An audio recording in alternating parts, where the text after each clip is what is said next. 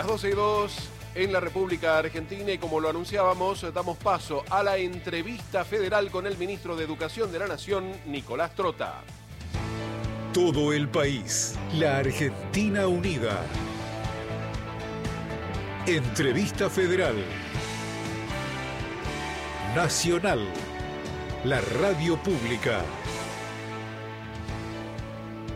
Muy bien, muchísimas gracias. Muy bienvenidos a una nueva edición de la entrevista federal. Gracias Fernando Perner en los estudios de AM870 en Maipú 555. Estamos a través de una plataforma digital conectados con periodistas de Radio Nacional en todo el país y en esta oportunidad para recibir al ministro de Educación de la Nación, a quien ya les damos las muy, buenos días. Nicolás Trota, ¿cómo le va? Buen día y bienvenido a Radio Nacional. Muy, muy buenos días, un placer conversar con, con ustedes y poder compartir algunas reflexiones y permitime, Martín, antes de comenzar, agradecer a Radio Nacional, a todos los trabajadores de Radio Nacional, el enorme compromiso de acompañarnos en Seguimos Educando, y el esfuerzo que implica que siete horas por día se puedan transmitir estas radioclases que llegan a todo el país, que permiten la continuidad educativa, que llegan a la ruralidad. Una vez se emociona con los mensajes que recibimos de, de chicos, chicas, adolescentes, que a partir de la cobertura de todo el territorio que tiene Radio Nacional pueden seguir aprendiendo en sus casas. Y, la verdad también agradecerle a los oyentes de Radio Nacional que, nos prestan también esas horas para esta programación especial en el marco de una, de una pandemia y que bueno, apenas podamos volver a, a las escuelas físicamente, por supuesto los oyentes van a recuperar toda la grilla, que es también lo que muchos están esperando. Muy bien, muchísimas gracias. Ministro, le damos paso ya a quien tiene el honor de abrir esta entrevista, el del Mar Otman en Gualeguaychú, te estamos escuchando. Adelante.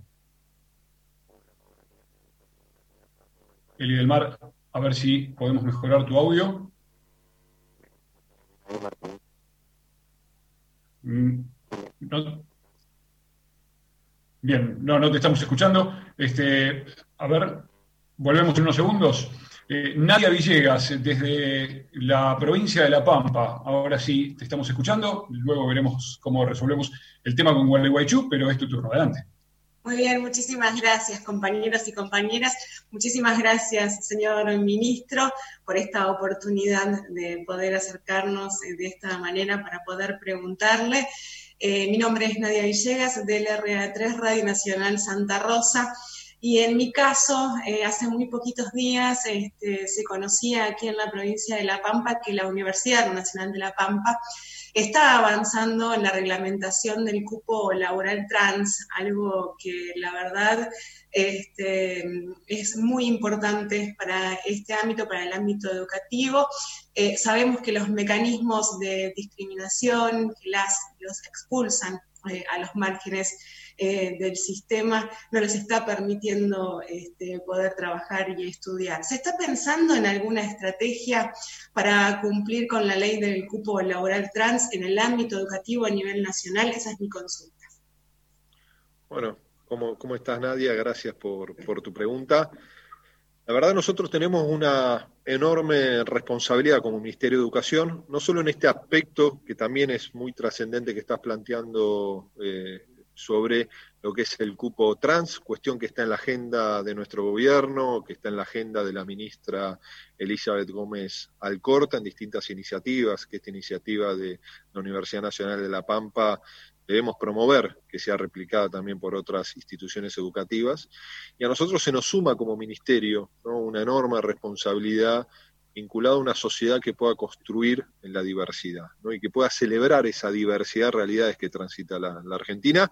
Y lo venimos sosteniendo desde el primer día de gestión, no lo pudimos eh, aplicar todavía en nuestras aulas de la manera que queremos porque nos, nos enfrentamos a la pandemia, a la suspensión física de concurrencia a la escuela, ¿no? que es la aplicación de la ley de educación sexual integral. ¿no? Y es ahí donde también ¿no? tenemos que construir eh, esa sociedad que respete distintas realidades y a mí me gusta decir que celebre esa diversidad, ¿no? Y para eso también está la ESIC, cuestión que sí está presente en toda la producción de contenidos que llevamos adelante del Ministerio en el Seguimos Educando, tanto en la distribución de cuadernos, en nuestros programas de radio, como también de televisión y en la propia plataforma de Seguimos Educando. Pero nadie creo que en ese sentido el Estado, los estados, nacional, provincial, tienen que generar a partir de su compromiso, lo que pueden ser los cupos, la modificación de ciertas pautas de, comportamiento en el sector del trabajo y creemos que eso es un punto fundamental y me voy a interiorizar sobre esta iniciativa de la Universidad Nacional de, La Pampa para que sea un ejemplo también para todo nuestro sistema universitario eh, nacional. Gracias. Ministro, ¿cómo le va? Buenos días. Gustavo Yabra de Radio Nacional Catamarca lo saluda. ¿Qué tal, Gustavo? ¿Cómo estás? Un gusto charlar contigo. Muy bien, un honor para nosotros. Eh, la pregunta viene en este caso, eh, ya que el aislamiento social preventivo y obligatorio ha planteado una nueva realidad en los escenarios educativos y eh, del uso inevitable de recursos virtuales y conectividad que por un lado ha mostrado los beneficios de la entonces eh, inversión de Conectar Igualdad, suspendido en la gestión anterior del gobierno nacional, y así también ha desvelado los aspectos flacos de esta realidad en esa materia. Desde el Ministerio, la pregunta es, ¿se prevén políticas de inversión tecnológica y pedagógica para poder equipar las escuelas, los estudiantes, sobre todo en zonas rurales, para superar este déficit? El caso fue conocido a nivel nacional con una noticia de un joven catamarqueño que rindió desde una garita de colectivos en una zona rural.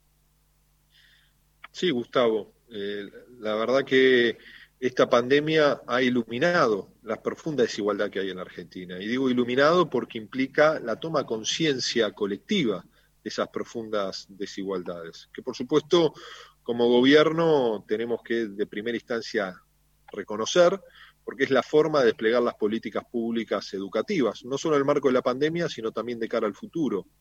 Por eso nuestra agenda, eh, en lo que seguimos educando, por parte decimos que es una agenda analógica. Digo, y el ejemplo de Radio Nacional.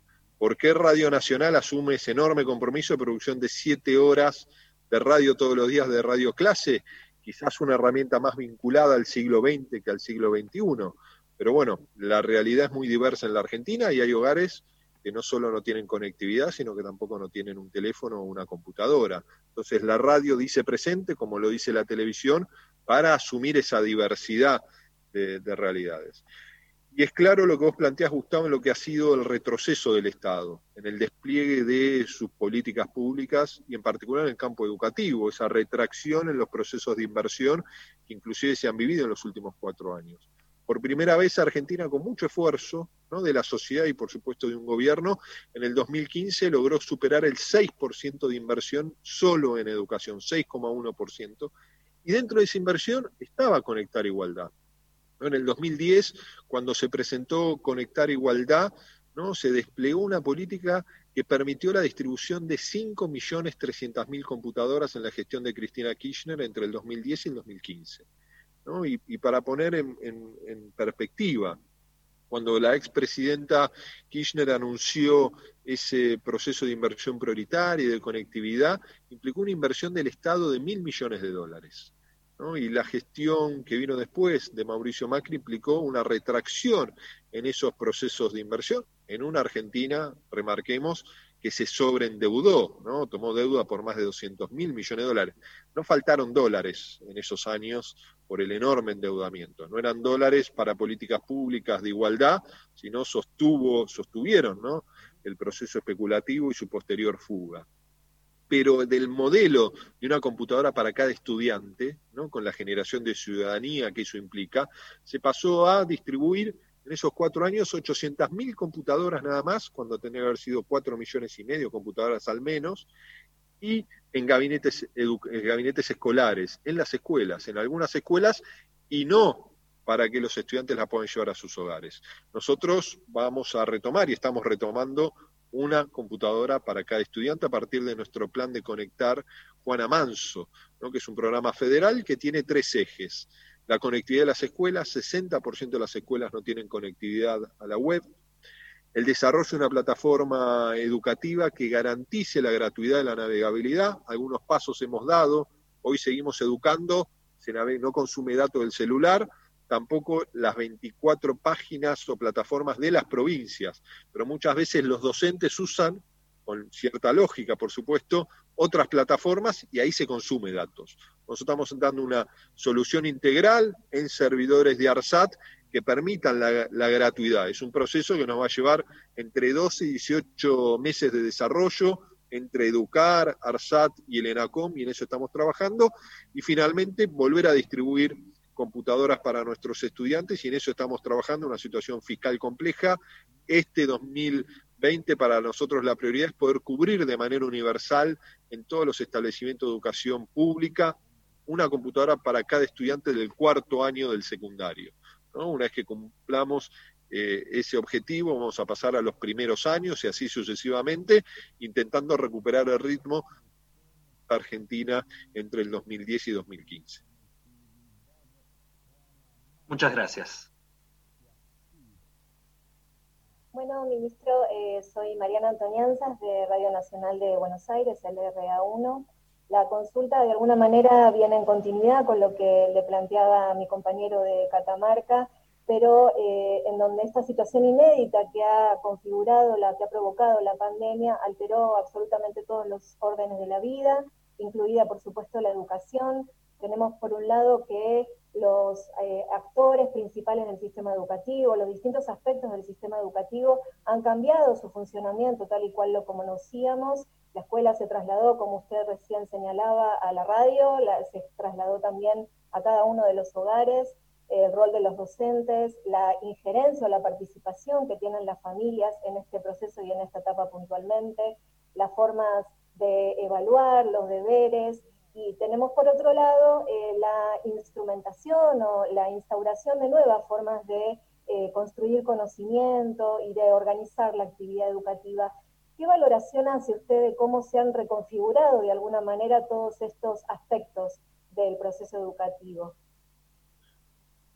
¿Cómo estás, Mariana? Para nosotros el primer paso es reconocer el enorme esfuerzo y compromiso de maestros, maestras y profesores. En un momento de angustia que nos golpea a todos, y por supuesto también a ellos, asumen el desafío de seguir educando a la distancia y en muchos casos se transforman también en el espacio de escucha de las familias, que la maestra, el maestro, tiene una enorme referencia, y ahí hay que creo que remarcar ese, ese compromiso y, creo que hoy vivimos un momento de justo reconocimiento social a, nuestros maestros y maestras que lo tenemos que sostener a lo largo del tiempo. ¿no? Y, y, en esta Argentina tan desigual, también vemos que eso, por supuesto, afecta esa capacidad de sostener los aprendizajes en los hogares, más allá que en ningún hogar se aprende lo mismo que en la escuela. En la escuela se aborda la desigualdad, en la escuela el maestro o la maestra puede desplegar una estrategia colectiva también de acompañamiento individual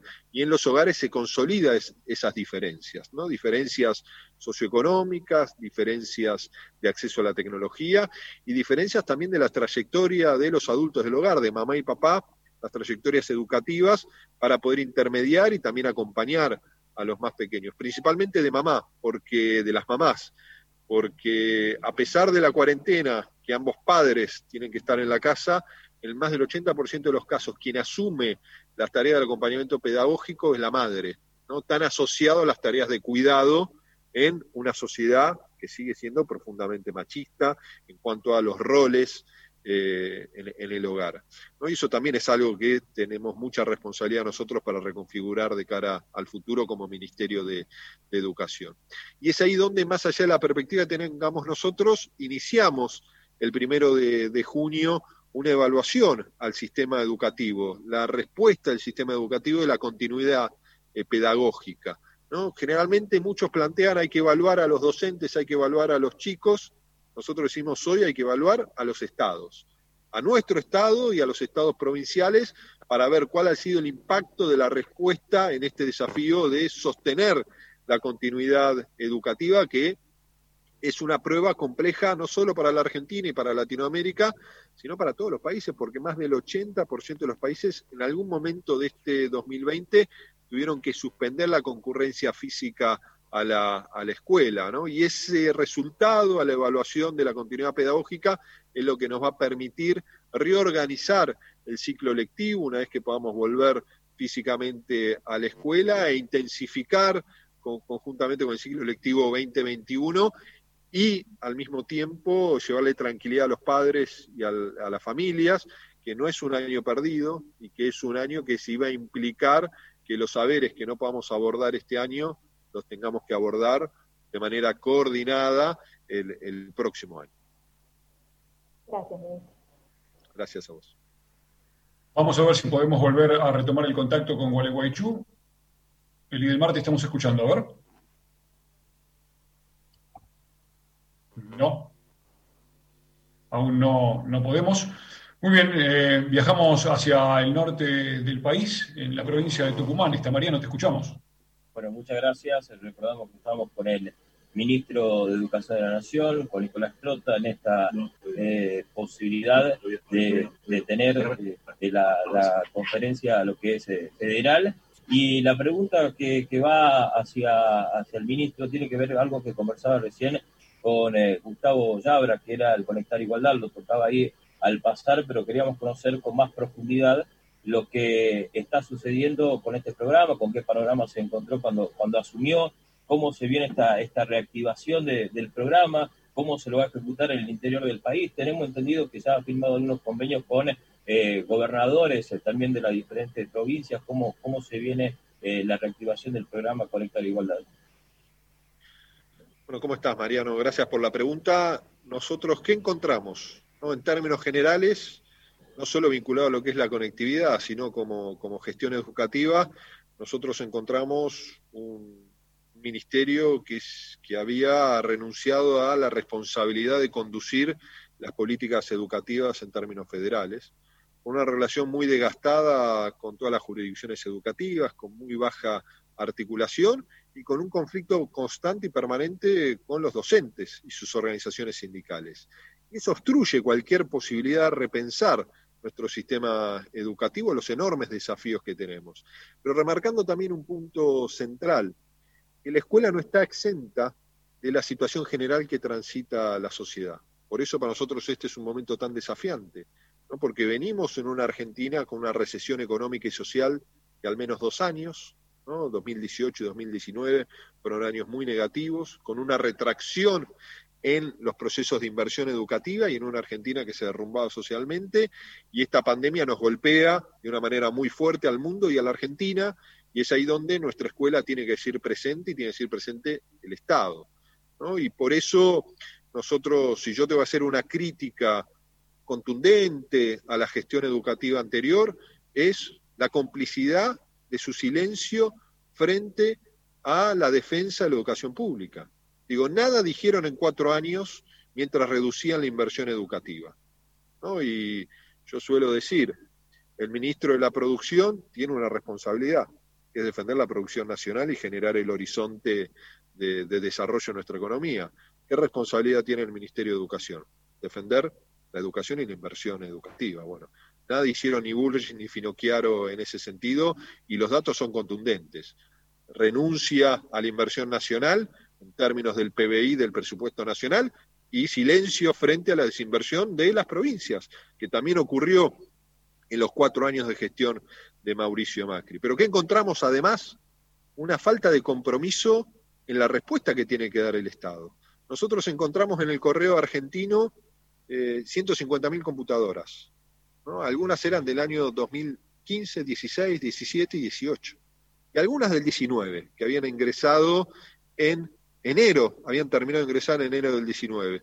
Las del 19 uno las puede pensar que eran parte de la distribución de este 2020.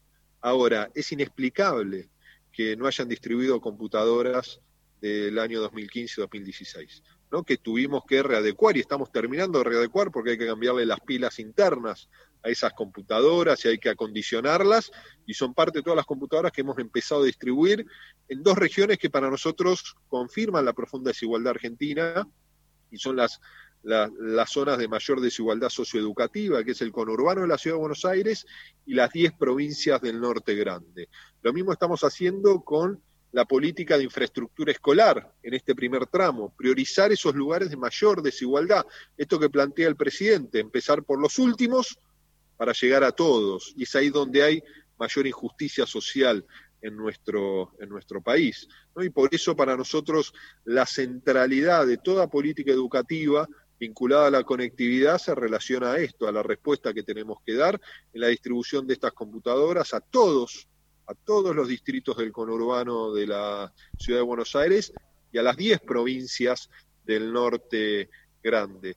Y es inexplicable ¿no? no haberle dado continuidad a un programa como Conectar Igualdad, que era un programa emblema, no solo para Argentina, sino en términos de, de, América Latina. Distinta sería la situación de haber sostenido hoy, frente a la realidad de la pandemia, ese programa, porque todos nuestros estudiantes de la escuela eh, secundaria hoy en sus hogares eh, tendrían una computadora dada por el Estado. Por eso el presidente ha planteado en la apertura de las sesiones ordinarias del Congreso, su primera apertura de sesiones, que para nosotros como Estado la distribución de computadoras y de libros es un acto de ciudadanía, es la construcción de mejores realidades y ese es el compromiso que asumimos, inclusive en una situación fiscal y económica tan compleja como estamos transitando hoy. Muy buenos días, eh, ministro eh, Trota. Mi nombre es Claudia Eslava, desde LRA 25, Radio Nacional Tartagal, en la provincia de Salta. Bueno, eh, uno de los temas recurrentes ha sido el tema justamente del plan Conectar Igualdad. aquí, en, donde hay ocho etnias, ha sido realmente importante poder ver a, chicos con sus computadoras, ¿no? Lástima que, como usted decía, esto se ha cortado de manera inexplicable.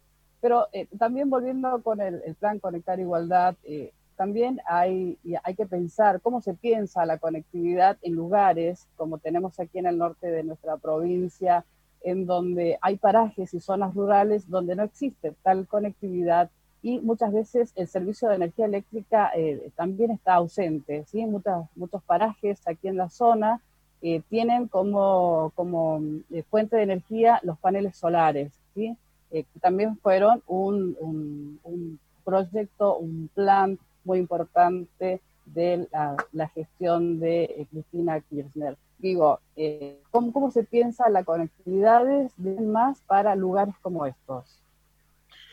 Bueno, primero, gracias Claudia por la pregunta y comentarte algunas, algunas cuestiones. Por supuesto que hace falta garantizar la conectividad en todas nuestras escuelas.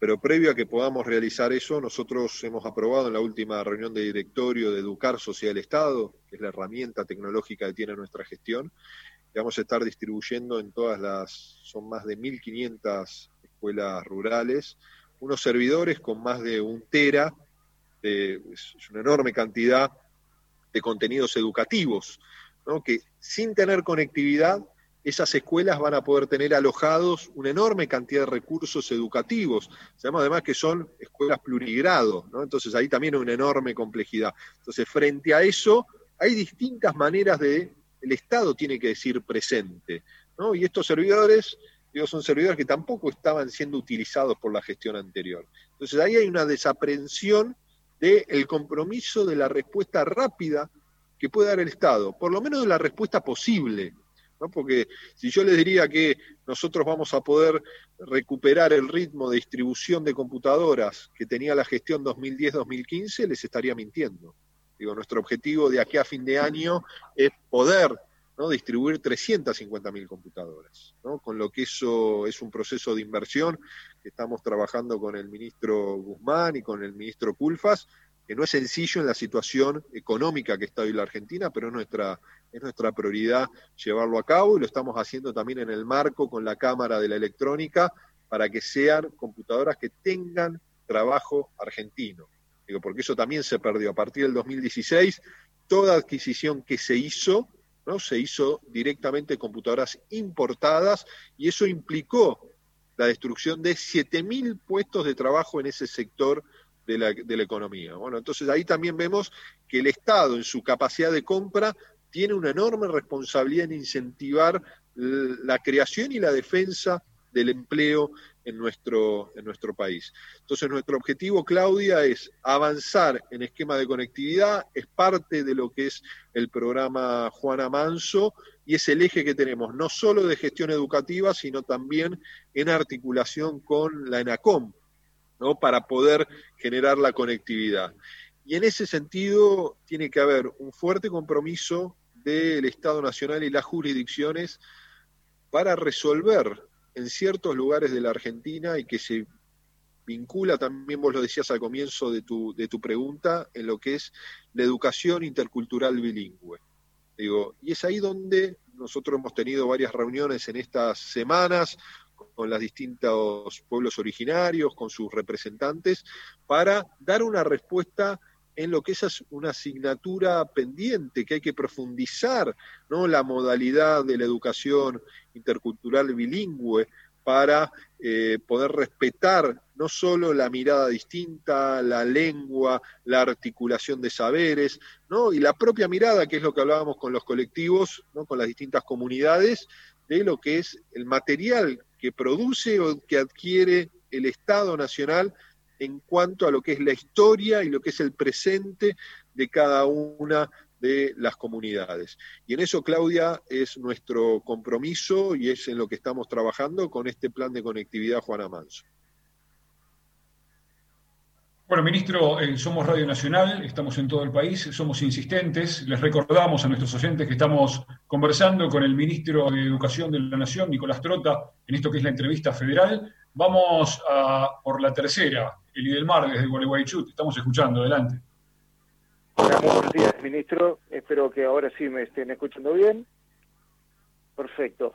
En Entre Ríos, en estos momentos, en la legislatura se está debatiendo una ley de emergencia económica que implica un aumento de lo que son justamente los aportes jubilatorios de los maestros, entre otros trabajadores estatales, y eso fue fuertemente rechazado por los gremios. De hecho, se concreta en estos días un apagón virtual que deja sin clases a miles de alumnos entrerrianos. ¿Qué posición tiene el Ministerio respecto de estas iniciativas que dicen los gremios, de alguna manera castigan a los trabajadores, castigan a los maestros? Bueno, gracias, Elida del Mar. Eh, no conozco en detalle la reforma que se está proponiendo en, la provincia de, Entre Ríos. La información que, sí, porque me han planteado varias organizaciones sindicales esa situación, es una reforma general, no, no exclusivamente vinculado a lo que es la realidad previsional de, maestros, maestras y profesores. ¿no? Por supuesto, y que nuestra gestión se ha caracterizado, no solo la gestión del gobierno nacional, sino también nuestra gestión educativa, en una gestión que prioriza en todo momento el diálogo, y es lo que venimos haciendo. Yo asumí como ministro el 10 de diciembre, el día que asumió el presidente, y al día siguiente anunciamos la convocatoria a la paritaria nacional docente. ¿no? Y esto ha implicado ardua negociación con las propias organizaciones sindicales. Y cada espacio de gestión que nosotros llevamos adelante es un espacio de gestión donde se escucha la posición de los maestros, de las maestras. Por ejemplo, los protocolos de regreso a las clases han sido protocolos que han participado las organizaciones sindicales como corresponde. Digo, somos uno de los sectores del trabajo que dimos los primeros pasos relacionados a la regulación del trabajo educativo en los hogares tanto con los docentes de la educación obligatoria, en el marco paritario que convocamos, como también los docentes universitarios. Y eso también es un reflejo de lo que nosotros creemos.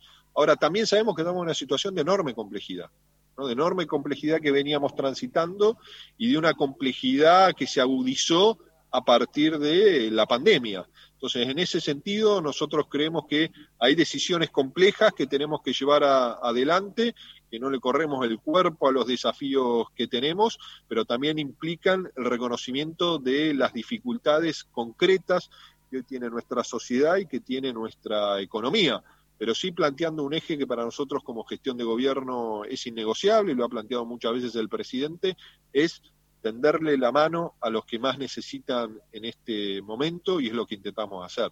No, no me gustaría opinar el Dilmar en particular sobre lo que es una reforma que no conozco en profundidad, pero sí como la metodología de la toma de decisión que hemos adoptado nosotros desde el primer día de gestión, que es el diálogo y la confluencia con todos los actores del sistema educativo, en particular con las organizaciones sindicales docentes, lo que no quiere decir que muchas veces tenemos posiciones diferentes, tratamos de generar un espacio común Y cuando no lo logramos, por supuesto que la decisión eh, final la tiene el Estado, ¿no? pero tratamos de evitar eh, muchas veces conflictos innecesarios a partir del diálogo.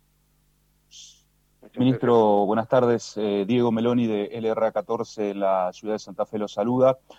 usted planteaba al principio cuestiones importantes en lo que tienen que ver con materia de, desigualdad en educación.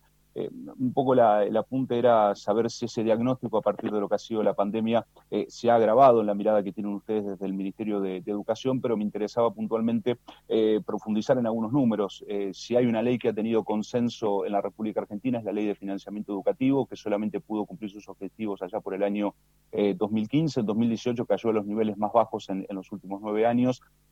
La intención de ustedes es, a partir de la situación de la pandemia, agilizar, profundizar y darle mayor respuesta, por lo menos en términos financieros, eh, a esta ley eh, de, financiamiento educativo o entienden también, y es algo que empiezan a charlar con los ministros, si hay alguna especie de borrador de buscar nuevas alternativas y de ayornar eh, a los tiempos modernos el financiamiento educativo pensando en las potencialidades que se le puede dar a, esta ley.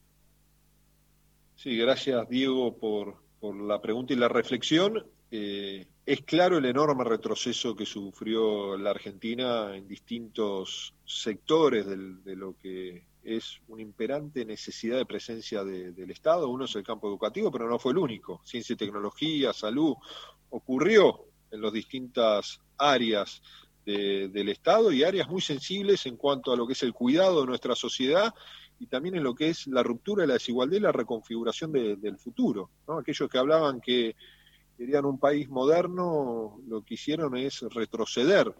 Y aquellos que cuando eran oposición votaban ciertas leyes, como la ley de financiamiento educativo, cuando fueron gobierno la incumplieron. Entonces ahí creo que es, importante remarcarlo. Y es uno de los puntos que conversábamos ayer con el jefe de gabinete y con el ministro de Economía, las vinculado al presupuesto 2021, ¿no? las metas que nosotros debemos tener en romper esta inercia de caída inversión sobre educativa sobre el Producto Bruto Interno, que es un compromiso que debe ser nacional y de las provincias, con un fuerte liderazgo del Estado Nacional, y en segunda instancia de la caída de la participación del presupuesto educativo en el presupuesto general, que también cayó en el 16, en el 18 y en el 19, en la gestión de, de Mauricio Macri. Una inercia absolutamente distinta a lo que tuvo desde el año 2003 que fue un proceso constante de crecimiento de la inversión y además de un Producto Bruto Interno que se expandía. Entonces, cuando uno dice, lo logramos en el 2015, pero no fue una obra de la magia, fue de un crecimiento progresivo articulado a partir de una ley. ¿Qué estamos planteando nosotros? Y estamos en plena discusión, son los nuevos objetivos vinculados al cumplimiento y las etapas que nos permitan volver a cumplir la ley de financiamiento educativo. Pero déjame, Diego, decirte, hay otra ley que tampoco se cumple, que es la ley de educación técnica, que prevé el 0,2 de inversión de los recursos del Estado en educación técnica. Y eso también lo incumplió la gestión anterior. No en vano, lo incumplió. Si la educación técnica se vincula también a un proceso de desarrollo de nuestra economía, de creación de empleo de calidad. ¿Saben cuántos empleos en el sector industrial se perdieron?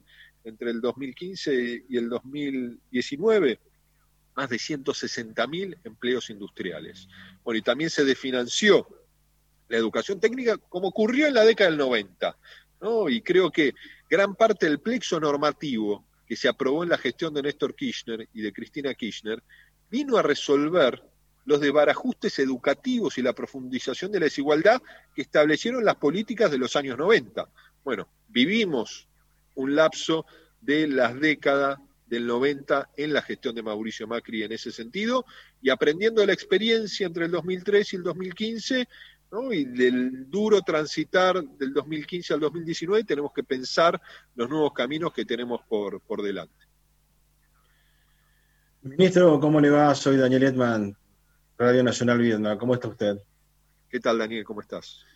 Em, lo llevo al ámbito universitario, si me permite. Eh, aquí, por ejemplo, en Viedma tenemos una universidad del 2009, em, tiene tres subsedes, una de ellas está aquí en Viedma, y 1.300 inscriptos por año, este último año, el número que importa es el 85%, eh, de esos eh, alumnos. Es la primera vez, la primera generación de universitarios, de la familia, en la posibilidad de achicar porque si no estarían estas casas de altos estudios en, el interior del país, como cuando nos tocó a nosotros el sacrificio de ir a La Plata, a Buenos Aires, hoy para muchos es bastante complicado.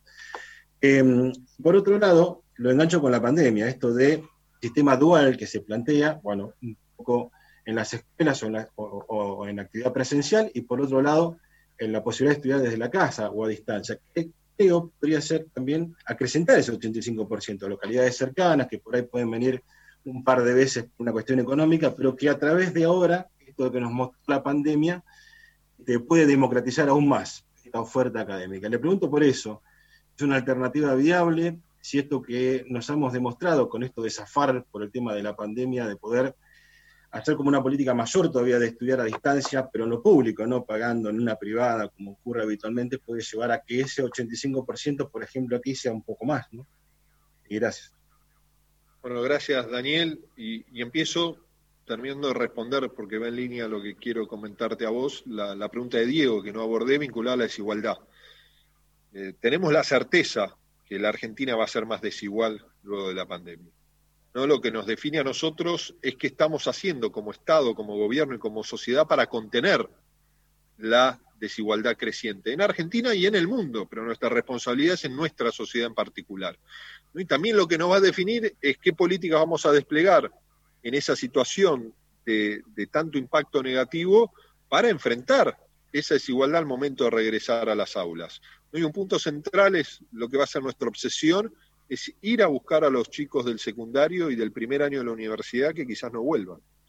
Y ahí tenemos que poner todo nuestro foco porque vamos a tener un desgranamiento aún más marcado en, ambos niveles. Los chicos de la universidad y las chicas que no han tenido ningún día del primer año una clase presencial en la universidad o en los institutos terciarios, y los del secundario que han tenido entre 5 y 10 días, según la jurisdicción, de clases presenciales.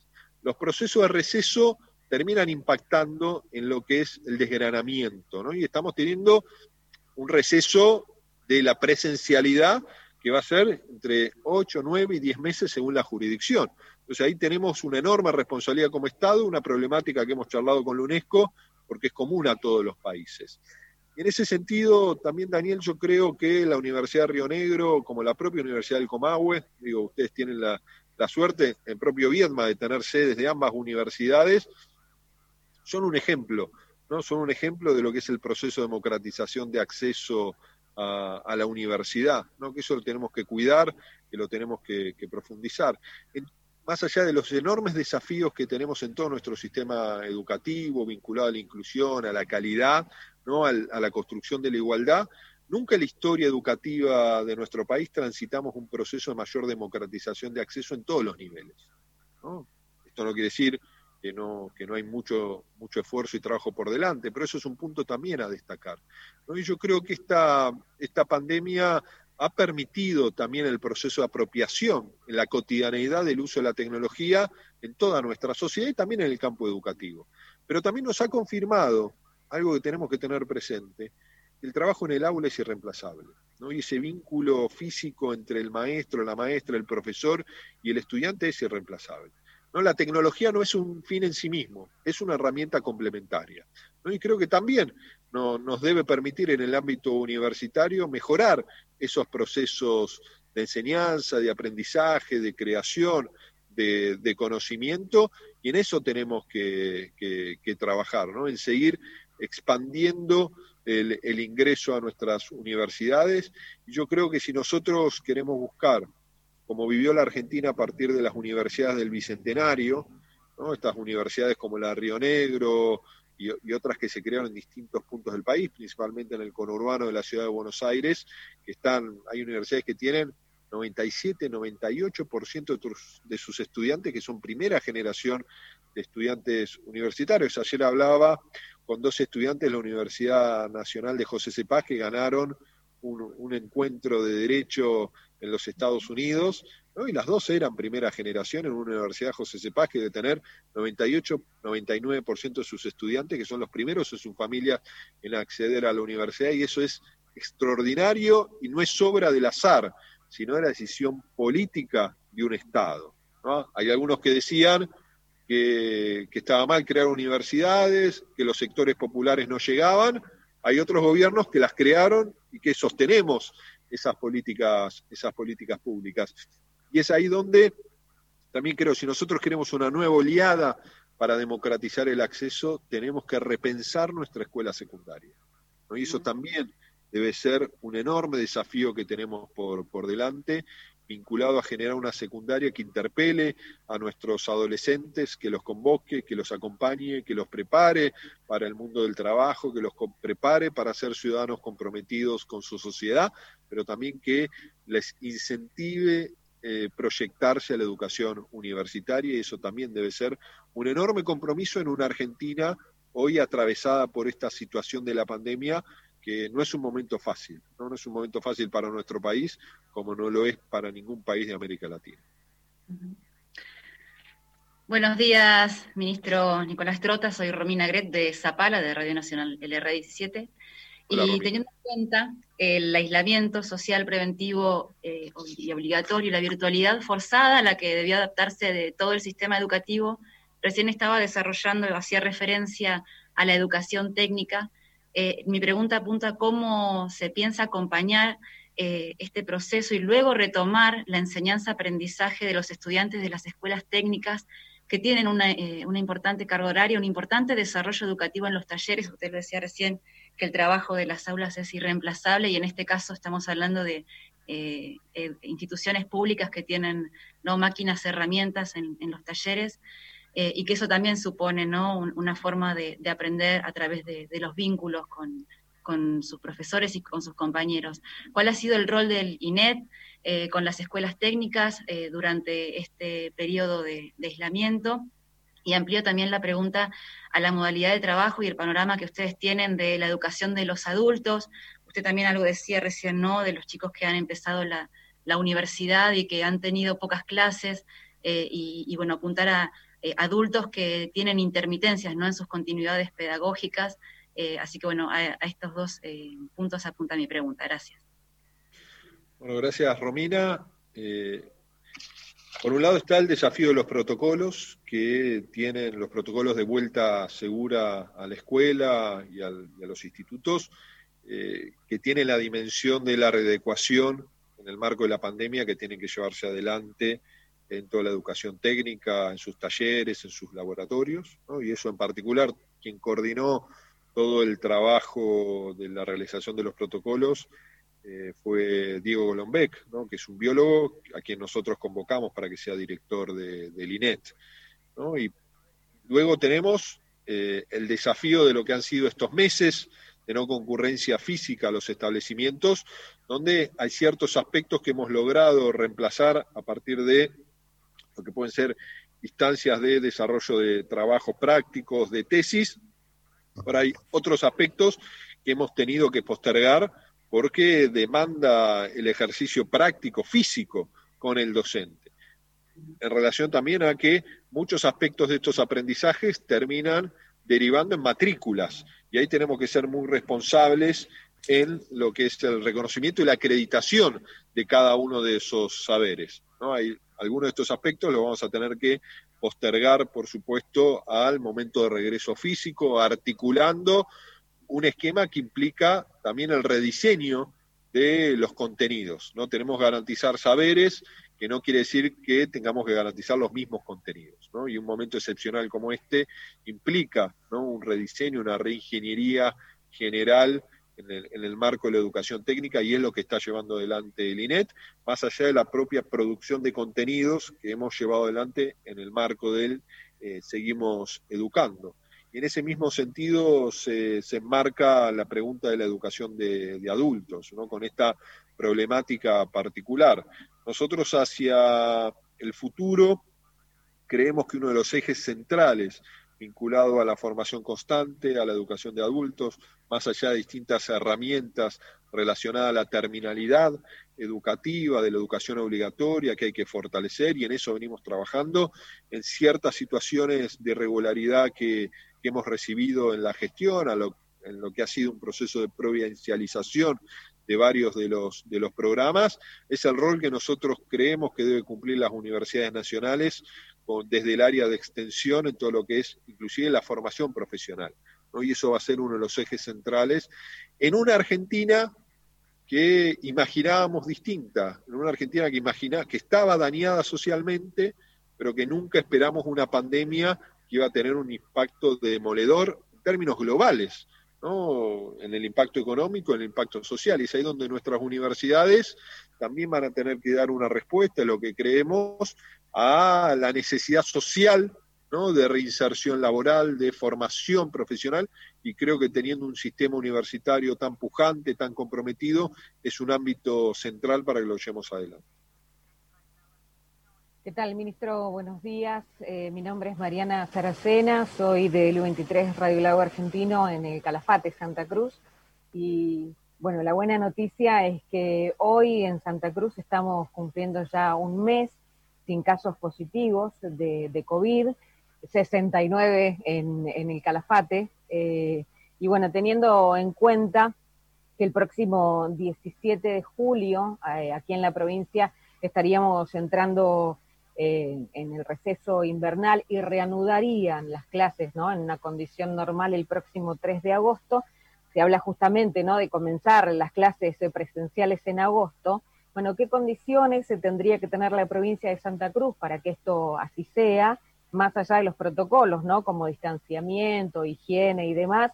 Y si esto es así, de volver a las clases sería solo los últimos años de primaria y de secundaria, como se viene hablando, y el hecho de no haber calificado a, los chicos durante todo este tiempo, ¿de qué forma se va a evaluar a los mismos? Bueno, gracias Mariana, que, hemos establecido desde el Gobierno Nacional y hoy tenemos a, a, las 3 de la tarde reunión del Consejo Federal de Educación para aprobar los protocolos, donde están las 24 jurisdicciones educativas. Para nosotros el primer punto vinculado al regreso a clases es que se sostengan los muy bajos o nulos niveles de circulación del COVID-19 en las provincias o en los distritos o departamentos que se pretenda volver a las, a las clases. ¿no? La indicación del presidente es priorizar en todo momento el cuidado de la salud de nuestra comunidad educativa. ¿no? Por eso el primer paso debe ser ese, el segundo, por supuesto, es la aplicación de los protocolos sobre el distanciamiento social y la higiene. La decisión final de cuándo volver la tienen gobernadores o gobernadoras, ¿no? Venimos sí articulando con cada uno de, ellas, como venimos haciendo con la, con la gobernadora Kirchner, y nos parece en ese sentido, a partir del diálogo, que gran parte de las provincias que están teniendo un nivel de circulación muy bajo o nulo, van a iniciar un proceso de regreso a las aulas a partir del mes de, agosto. En las provincias patagónicas, algunos nos están planteando quizás más centrado el mes de agosto, por las muy bajas temperaturas que hay todavía en, ese mes. Y para nosotros la priorización pedagógica, más allá que nuestro objetivo es que puedan volver todos los chicos a la escuela, no van a ir todos los días, porque el distanciamiento social implica dividir los grados o las aulas, porque no hay ninguna infraestructura que permita sostener el metro y medio que marcan los protocolos de concurrencia total a las aulas, eh, nuestra priorización tiene que ser los que están terminando nivel, ¿no? y principalmente los que están terminando la escuela secundaria, quinto, sexto año según la, jurisdicción, para darle a esos estudiantes la mayor cantidad de tiempo posible en la escuela. Vamos a dar con el regreso escalonado un paso muy importante, empezar a recuperar la presencia física maestra, maestro, estudiantes, y en esa presencia física también la articulación en el aula, pero también de los recursos y trabajos que se van a llevar los chicos para seguir aprendiendo en el hogar. Y luego volver a la escuela, ver lo que se trabajó en familia, lo que se trabajó en la casa y seguir con la proyección. Obviamente es un año absolutamente excepcional, que esperemos que sea único, que no se vuelva a repetir y que lo antes posible la humanidad encuentre vacuna o tratamiento contra el COVID-19 que nos permita que todos nuestros chicos y chicas y docentes vuelvan eh, todos los días a la escuela. Ministro, en unos minutos comienza el programa de Horacio Bon, así que queríamos presentárselo, agradecerle que se sume a esta conversación. Horacio, buenos días, bienvenido. Bueno, muchas gracias. Gracias, Bibilone, gracias, queridos colegas, colegas. Gracias, ministro. buena mañana. Venía escuchando paso a paso las preguntas, las respuestas, y uno, claro que hoy atravesamos este imponderable y difícil momento sanitario, pero no hace mucho, en diciembre, se entregó un país para muy pocos y somos muchos no solamente había una secretaría en un Ministerio de Salud, sino creían firmemente quienes gobernaron hasta hace muy poco en la meritocracia. Tengo méritos para llegar a la universidad porque tengo méritos para estudiar. Vos tenés que ser cartonero. Atención, compañeros. Cuando yo vi el otro día que 24 hombres y mujeres se recibieron o tuvieron la posibilidad de ser médicos, en el último tramo, me abre todas las perspectivas y el horizonte de lo que somos capaces. Esa enorme perspectiva donde estamos todos incluidos, todos incluidos, para que no haya un país solamente para algunos. ¿Cuál es el proyecto, la imaginación? ¿Dónde vamos todos? ¿A dónde queremos ir todos? Bueno, Horacio, primero un gusto saludarte. Gracias. Y, en estos tiempos de estamos en la radio, pero poder verte a la sí, qué bueno, qué bueno. Eh, la verdad, Horacio, que los que piensan en la meritocracia desconocen un punto central, que no todos partimos de la misma línea largada, ¿no? y que y mucho menos en América Latina, porque seguimos siendo, más allá de los avances que se tuvo con el, con el nuevo siglo, el continente no más pobre, pero sí el más desigual. Y es ahí donde los estados tienen la responsabilidad de romper esas desigualdades. Yo creo profundamente que la escuela es la principal institución para lograr eso, pero no la única, ¿no? porque lo decía al comienzo, la escuela no está disociada de lo que pasa. Cuando se derrumba socialmente un país, eso afecta a los aprendizajes, porque afecta a la vida de nuestros niños y niñas, porque afecta a sus familias, porque no es lo mismo un niño que jamás en su vida se preguntó si qué hay para cenar, porque sabe que va a cenar, ¿no? si va a haber algo, que el niño que come salteado. ¿No? Y en la Argentina se come salteado.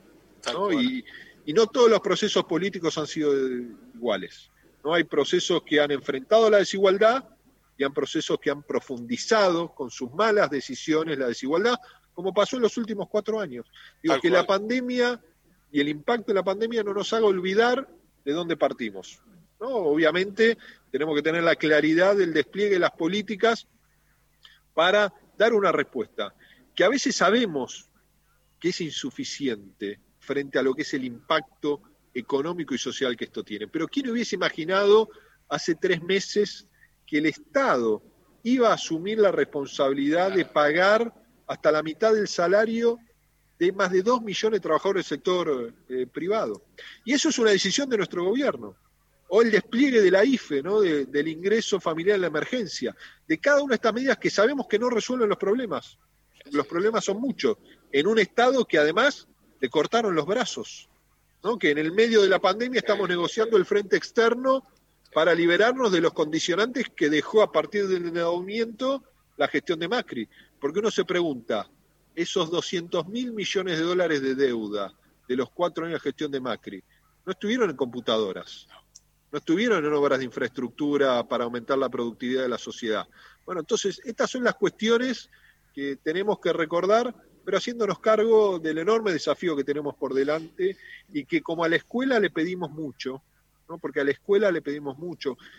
Eh, hagamos el ejercicio, cada vez que vemos algo que hay que cambiar en la sociedad, si la escuela no es el primer lugar al que le reclamamos respuesta, es el segundo. Entonces, como le pedimos tanto, le tenemos que dar mucho más.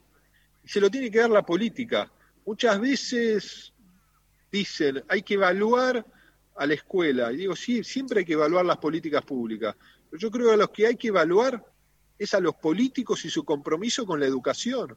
Porque muchas veces se dicen cosas que después no se hacen. Entonces, si nosotros a la escuela le tenemos que dar consenso, le tenemos que dar sostenimiento de las políticas públicas a lo largo del tiempo, porque los resultados no vienen mágicamente un día para el otro, y le tenemos que dar inversión prioritaria. Y al mismo tiempo un modelo de desarrollo social que, que permita la justicia social, porque los países que tienen mejores resultados en la capacidad de respuesta de la escuela son los países socialmente más justos y son los países que sostienen los consensos y los procesos de inversión. Bueno, ahí usted está haciendo una mención muy particular. ¿Cuál es la línea de largada? En la medida que seamos más iguales horizontalmente, la línea de llegada será más cerca, será más cerca. Por supuesto, y donde hay más necesidad, tiene que haber más escuela. Porque la escuela muchas veces, público o privada, se termina pareciendo mucho al lugar donde está emplazado. Y las mejores escuelas públicas están en los lugares de mayor desarrollo. Entonces también es una... Y eso... ¿Quién tiene la mayor capacidad de modificación de la realidad en nuestras democracias? Los estados y los gobiernos. Digo, nos tenemos que hacer cargo de esa realidad y tenemos un gobierno que, que se hace cargo. Digo, no miramos al pasado con nostalgia, ¿no? miramos al futuro con preocupación pero nos hacemos cargo de los desafíos que tenemos por, por delante en un momento muy desafiante y en un momento con mucha angustia para todos y todas. Ahí está Bibiloni coordinando porque creo que los colegas quieren ir también a agradecerle y, por supuesto, su compromiso de siempre. Martín. Gracias, Horacio. Eh, estamos ya muy cerquita del final. Eh, señor ministro, eh, le damos los minutos finales para una semblanza, una reflexión sobre esta este, sobre esta charla, sobre esta nueva modalidad que ha implementado Radio Nacional, con esta posibilidad que nos dan diferentes funcionarios del gobierno, arrancando por el presidente de la Nación, siguiendo por las primeras líneas ministeriales, de conversar en forma simultánea a través de una plataforma digital y llevar la palabra directa de un funcionario del gobierno nacional a cada una de las provincias en las que Radio Nacional tiene presencia, que por suerte y gracias a Dios es en todas, y, la posibilidad de que la gente de Tartagal, de Viedma, de Santa Rosa, de Zapala, de Santa Fe, eh, escuche la palabra directa de un funcionario hablando sobre las preocupaciones que tiene cada uno en estas regiones del país. Bueno, muchas gracias, eh, Martín. Agradecerles a todos y todas la posibilidad de, conversar.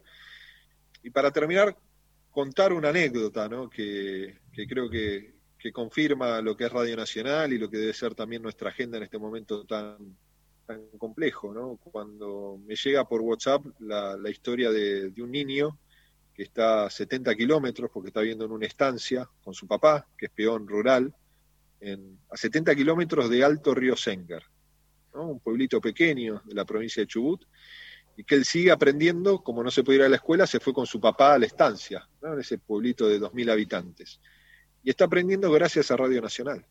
Todos, los, todos los días escucha la radio, y, creo que eso es el, compromiso que tenemos que tener.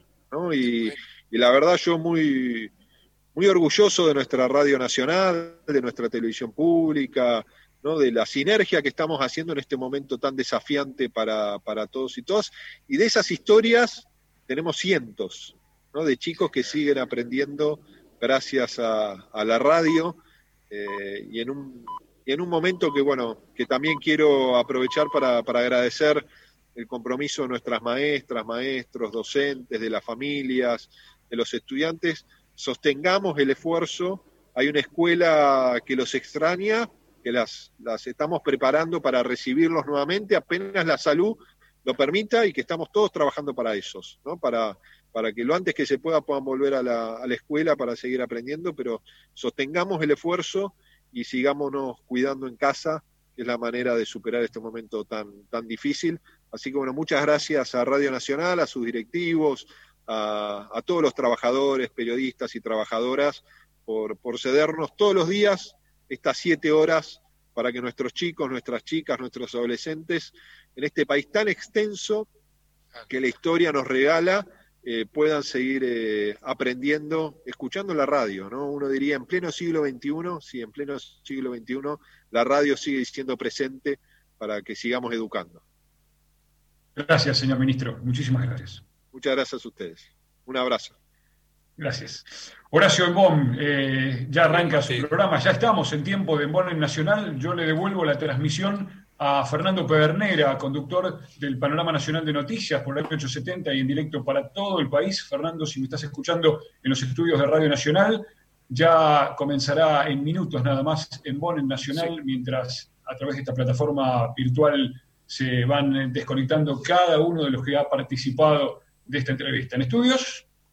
Felicitaciones compañeros, compañeras de Radio Nacional en todo el país y simplemente la formalidad de cederle el aire a Embón, Horacio Embón en Nacional. Fuerte abrazo, Horacio, el aire es tuyo.